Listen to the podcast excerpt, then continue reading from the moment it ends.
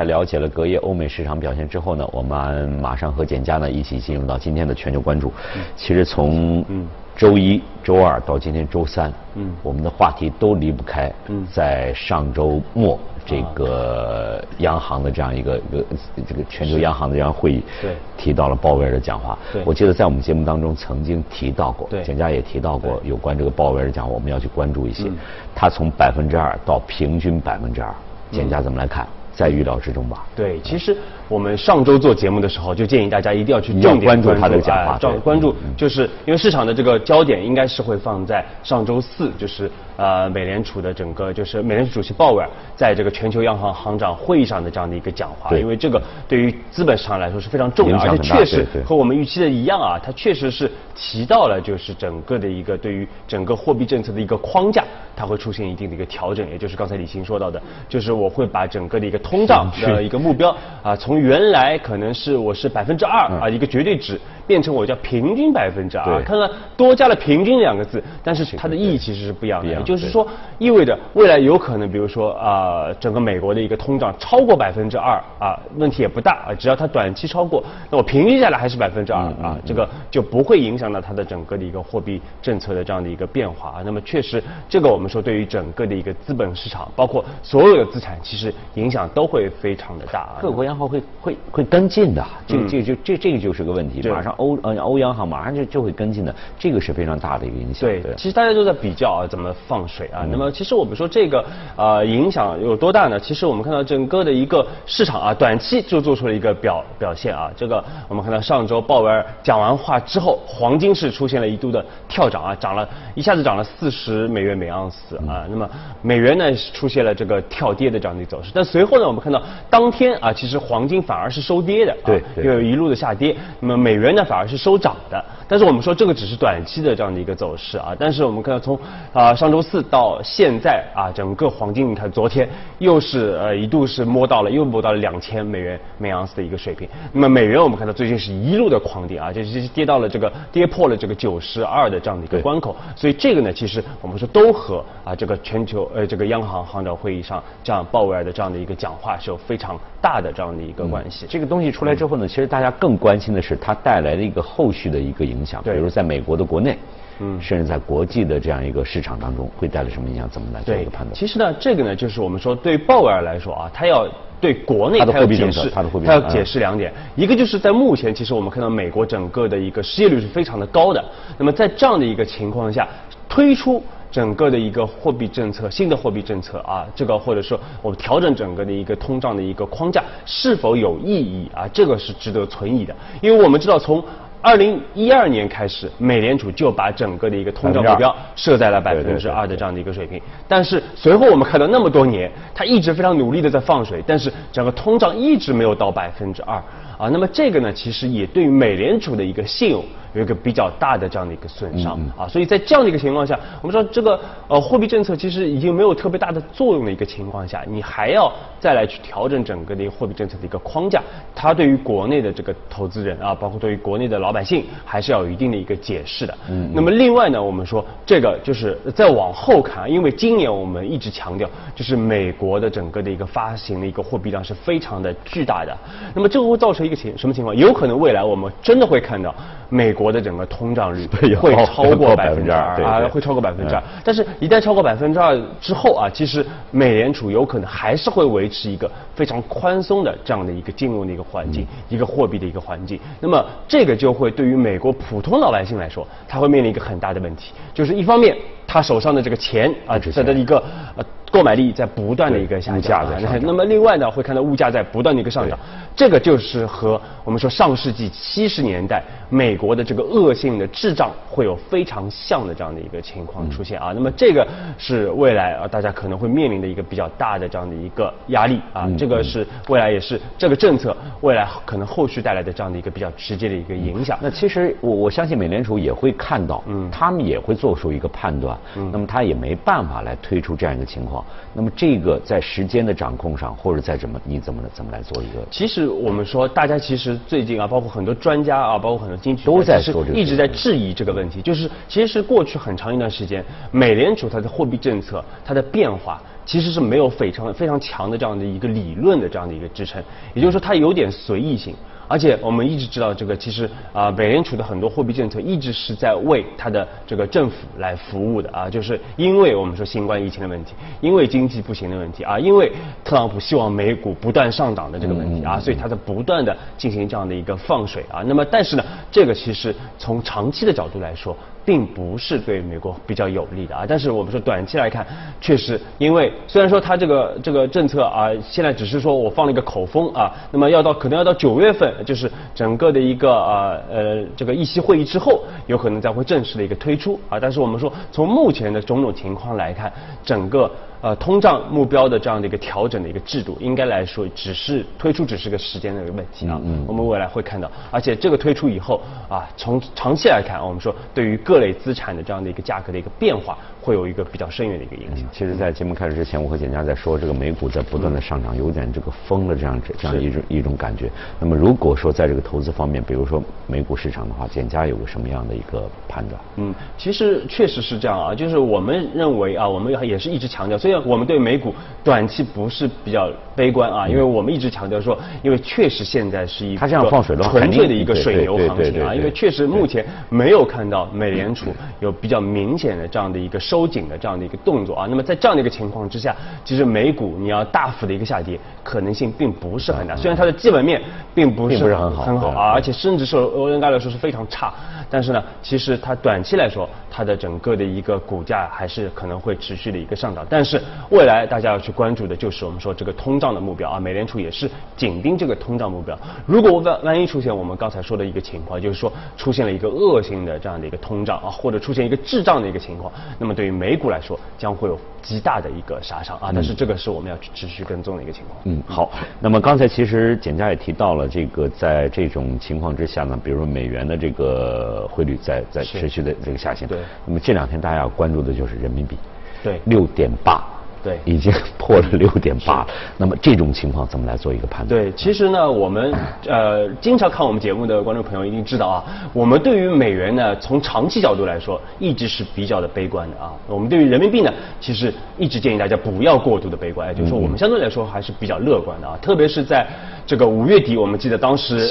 当 当时美元对人呃美对人民币一度升到这个七点二，也就是说人民币贬到差不多接近七点二的一个水平啊。当然大家相相对。有点恐慌啊，但是其实我们一直建议大家不要对人民币过度的一个悲观。那么我们先看美元啊，我们看到美元确实是最近是一路的出现了这样的一个下跌啊，已经是快速的这个。三个月前可能大家还比较乐观啊，在五月底的时候大家还比较乐观。那么现在我们看到三个月之后，其实目前市场上是充斥着对于美元的一个长期看空的一个观点啊。无论是我们看到像高盛啊，像这个瑞银啊，包括像这个法兴啊等等一些大行啊，都在纷纷出来唱空美元啊。那么其实我们也认为，目前美元有可能已经进入了一个熊市的这样的一个阶段啊，有可能刚刚进入熊市啊。那么可能在未来的三年五年，我们会看到美元甚至不排除下跌百。分之二十啊，甚至更多的这样的一个可能性啊，这这个是非常有可能的。而且我们说这个其实也和美联储所推出的这个啊通通胀这个政策的一个调整是有很大的一个关系的啊。因为确实是啊这个，因为我们知道就是未来啊大家可能预期到，就就算通胀上行了，美联储还是会维持一个零利率的一个水平啊，维持一个非常低的这样的一个利率。那么对于美元是一个长期的一个打压。那么，另外我们建议大家一定要去关注啊，就是美元它其实从长期的角度来说，它一直是处在一个高估的这样的一个状态啊，因为无论是从购买力评价，还是从种种的原因啊，因为我们说美联呃美元它是因为它是国际的最主要的一个储备货币啊，所以它的整个的一个币值一直相对来说是比较高估的这样的一个状态。那么这个呢，其实也是美元持续下跌的一个非常大的这样的一个催化剂啊。那么因为确实它的国内目前的整个的一个经济的形势啊，确实是相对来说是那大家就比较关注了。比如说美元如果像您刚才所做的一个判断的话，出现了比较大幅度这样的下下挫的话。那么有可能会带来什么样影响？比如说人民币升值，我们都很很理解啊。好像对于一些，比如，但是就旅游啊什么这这个方面兑换可能会会会，但是对于出口会会产生。那么美元继续下挫的话，会对世界经济产生什么样的影响？其实美元下跌它可能会带来的就是什么呢？因为大绝大多数的这个大类资产啊，包括这个包括商品啊，其实都是以美元计价的。那么，你比如说黄金为什么涨？就是它因为它是美元计价的，啊所以它是一个负相关性。那么其他的像铜啊，包括像其他的像像原油啊这些大类资产，也可能会出现这样的一个上涨啊。包括其实资本市场也可能会出现一个持续的一个上涨，因为这个毕竟都是以美元计价的啊。所以总体来说，美元上涨呢，其实对资本市场来说相对来说是比较有利的啊。那么另外呢，其实也有利于美国的整个的一个出口竞争力的这样的一个提升啊，那么这个其实啊总体来说呢，其实对于资本市场来说还是一个偏利好的这样的一个态势，而且其实我们说特朗普一直也是希望美元出现一定的幅度的一个贬值，那么这这对于这些出口型的这样的一些国家来说，相对来说就比较的不利了啊，因为啊比如说像中国啊，它的本币本币升值的话，确实升值，但是确实我们看到啊对应的，因为美元的一个持续贬值，有可能就会带来人民币的。这样的一个持续的一个升值啊，最近我们看到人民币确实涨得非常的快，特别是对于美元来说，有可能六点七就是六点八啊，而且我们说短期有可能就会碰到六点七啊，甚至不排除啊，已经一开始有人觉得会创出这个新高的这样的一个情况，因为如果一旦美元我们说出现一个比较大幅这样的下跌的话，那么相对人民币应该会出现一个比较明显的一个上涨。那么除了美元的这样的一个下跌以外，其实我们说对中国来说，确实大家。现在已经非常的明显了啊，因为特别是在最近这个一个全球的这样的一个环境之下啊，因为我们已经是完全恢复一个正常的一个状态，但是我们看到全球的整个疫情还还在于处在一个高峰，而且甚至可能还会持续的这样的一个上行的一个态势啊。各国这个经济是都是都是开放啊又停滞，开放停滞，都处在一个非常尴尬的这样的一个状态之下。那么中国经济我们看到确实在全球来说都是一枝独秀的，因为我们的疫情防控是极其的有力，导致我们现在经济已经是全面的这样的一个出现了一个复苏啊，那么再加上中国确实在各个行业都是比较强的。这样的一个绝对的一个竞争力，包括我们一直强调啊，大家对可能对出口比较悲观，但是我们一直说我们，包括我们在节目里也在梳理，其实我们在我们的出口前几个月的这个出口啊，都是处在一个非常快速的这样的一个同比的一个高增长的一个情况之下，也就是说，我们成为可能成为全球最主要的这样的一个生产方和出口方。嗯，那么这个其实也是支撑人民币的可能持续的这样的一个上涨。那么人民币的一个上涨啊，其实它对什么会比较有利？那那么它对于资本市场，我们说是会最立竿见影，会有吸引外资大的一个啊啊力度。因为如果大家都认为，或者全球投资人都认为人民币是一个长期升值的这样的一个趋势的话，就和前几年我们会看到的情况是一样的话，那么对于像中国的资产，比如说像 A 股啊，包括像港股啊，以及中国的这个债券市场啊，其实都会有相当有利的这样的一个情况。而且确实我们看到这次中国的这个应对的这样的一个。状啊，这个政策啊和。其他的发达国家是不一样的啊，因为其他的我们像像美国、像欧洲啊，它都不断的在放水，央行不断放水，包括日本。但是呢，中国我们看到央行是非常的克制啊，甚至我们开始在从六月份开始，其实我们整个货币政策已经开始出现一个边际的这样的一个收紧的这样的一个状态。那么这个会导致我们看到，其实目前整个债券收益率处在一个所以大家还是要还是多关注一下吧。就是这个这个可能会有很多的一些意外的事件发生，但是这个这个这个轨道还还是在这样一个运行过程。当中好，我们先说到这儿，再来看一下今天简家给我们带来的热股，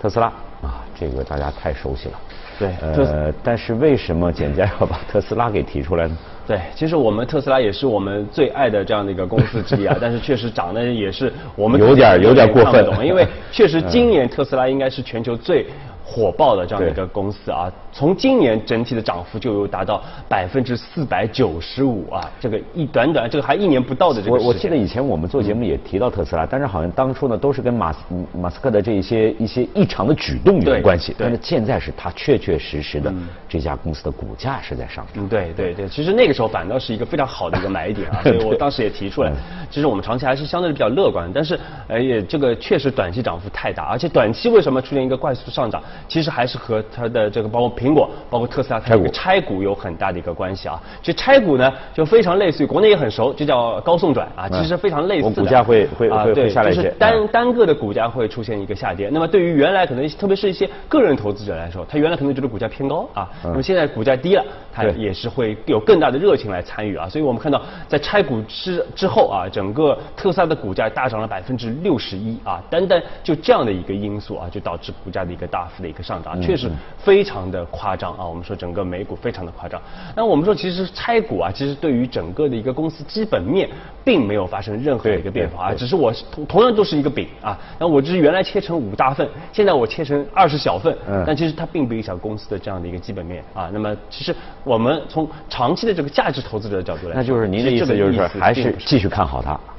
对，就是呃，我们这个公司还是持续的关注，但是目前的一个股价，我们认为已经是处在一个非常。夸张的这样的一个情况，因为它隐含了太多的这个乐观的这个预期啊。但这个公司，因为它作为全球的整个新能源汽车的一个标杆啊，大我们还是会持续给大家去关注的。那么再说回到国内啊，其实我们因为新能源汽车也是我们节目一直长期看好的这样的一个板块，也确实很多公司也是不断创出新高啊。包括我们这几个月重点提到的，像一些整车啊，也是不断的这种看最近涨势也是非常的好啊。那么这个呢，其实我们说一方面和特斯拉也有关系啊。特斯拉因为我们看到最近也是它的 Model Y 啊，因为也是新发行了，就是我们看已经开始可以在网上你可以开始选配了啊。虽然到明年才能拿到车，但是我们看到价格已经出来了啊，四十八点八万啊，包括一个五十三点五万的这样的一个定价啊，其实比 Model 3要高很多，高很多。那么这个其实也是因为它的定定位啊，包括它的配置可能要比 Model 3要来的高。那总体来说，因为这个会导致整个特斯拉的产业。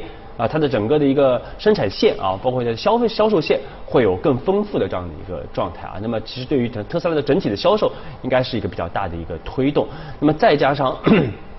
我们说这个呃，因为这个对于国内，因为我们说特斯拉的这样的一个产业链，主要都是。在国内啊，因为国内的这样的一些零部件的这个厂商啊，其实它的整个全球的竞争力是非常强的啊。我们的成本管控，我们的质量都是非常的强啊。所以其实特斯拉的一个旺销啊，对于国内的特斯拉产业链来说，是一个非常大的这样的一个利好啊。所以我们还是建议大家可以去重点去关注特斯拉产业链的这样的一些公司。那么另外我们看到七月份啊，汽呃呃汽协的这样的一个数据也出来了啊。这个七月份我们看到批发量有两百一十一万辆，整体的我们。说整个国内的一个汽车的一个批发量，那么同比增长了百分之接近百分之十七的这样的一个水平，而且我们预计未来几个月可能还是会在一个持续的这样的一个复苏的一个状态。那么对于这些对于整车的这些龙头来说，应该来说也会带来一个比较好的一个投资机会，因为现在大家因为上半年因为疫情的原因，大家整个预期打得非常低啊，对，所以其实我们对整车的龙头他们的整个的一个市占率有望进一步的一个提升。